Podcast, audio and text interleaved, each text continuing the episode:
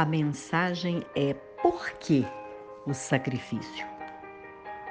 Você já parou algum dia para pensar no sacrifício de Jesus? O que ele veio fazer aqui na terra, sua missão, se conseguiu cumprir os propósitos de Deus sobre a vida dele? A Bíblia diz que até a criança se dará a conhecer pelas suas ações. Se a sua obra for pura e reta, ou seja, o seu procedimento. E é fácil notar a criança ainda tão pequenina vivendo sobre o egocentrismo, sobre a disputa, ciúmes, enfim, as fases próprias da idade. E quando crescem, dependendo do meio em que viveram, da criação e da própria escolha, seguem o seu caminho. Mas Jesus, como filho unigênito, já veio com a missão de salvar, resgatar as almas para a vida eterna. Não veio viver uma vida exclusiva. Sofreu perseguição sem perseguir. Ele sempre foi justo, mas foi injustiçado. Nunca julgou ninguém e foi julgado. Sempre fez o bem e recebeu o mal. Doou amor e foi odiado por muitos. Foi condenado por quê? Pela inveja, pela injustiça, pela soberba, pela insensatez, pela incompreensão humana. E vendo o comportamento exemplar dele, conseguimos entender que, como filho unigênito, só uma mulher pura como Maria poderia tê-lo concebido através do Espírito Santo. O próprio Deus Filho habitou entre nós, mostrando que o mundo jaz em trevas mas como luz do mundo, somos templo deste mesmo Espírito. Com Ele, por Ele e através dele.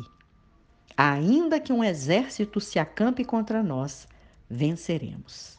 Não importa se você tem se doado, feito o bem, repartido amor, sido como o sal da terra, levando sabor à vida do seu próximo através de um acalento, de uma oração, de uma palavra amiga ou de uma oferta, sem ser valorizado ou reconhecido.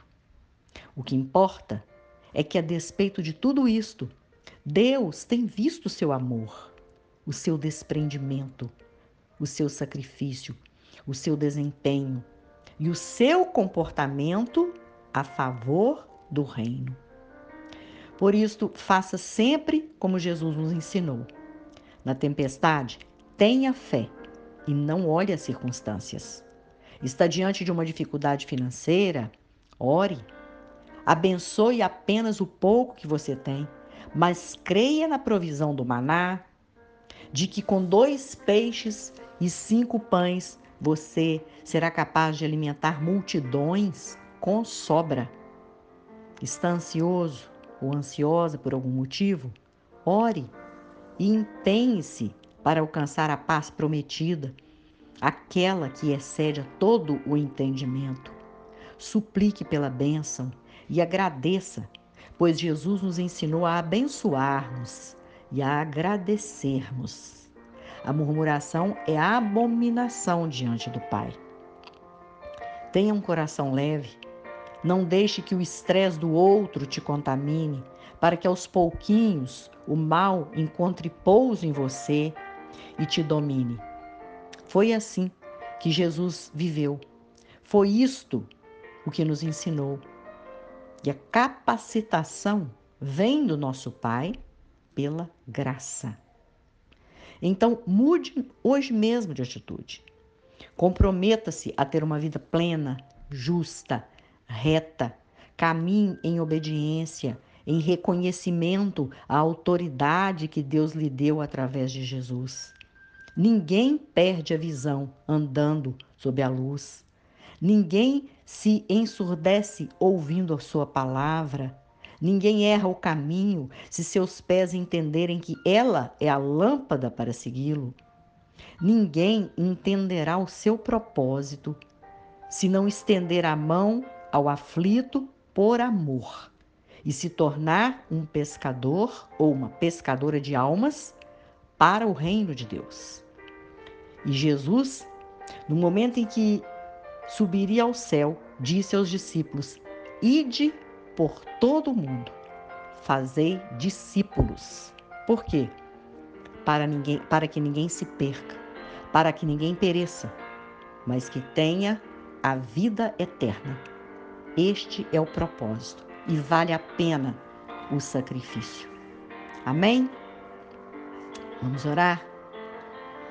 Pai, como é bom saber que através de Jesus fomos resgatados da condenação e do juízo. Que possamos fazer jus a este sacrifício de morte na cruz, desse precioso sangue derramado para nos salvar, para que a cada dia sejamos aperfeiçoados diante de tanto amor. Esta é a nossa oração em nome de Jesus. Seja um abençoador ou uma abençoadora, compartilhe esta mensagem. Que o Senhor Deus resplandeça o seu rosto sobre ti e te dê a paz.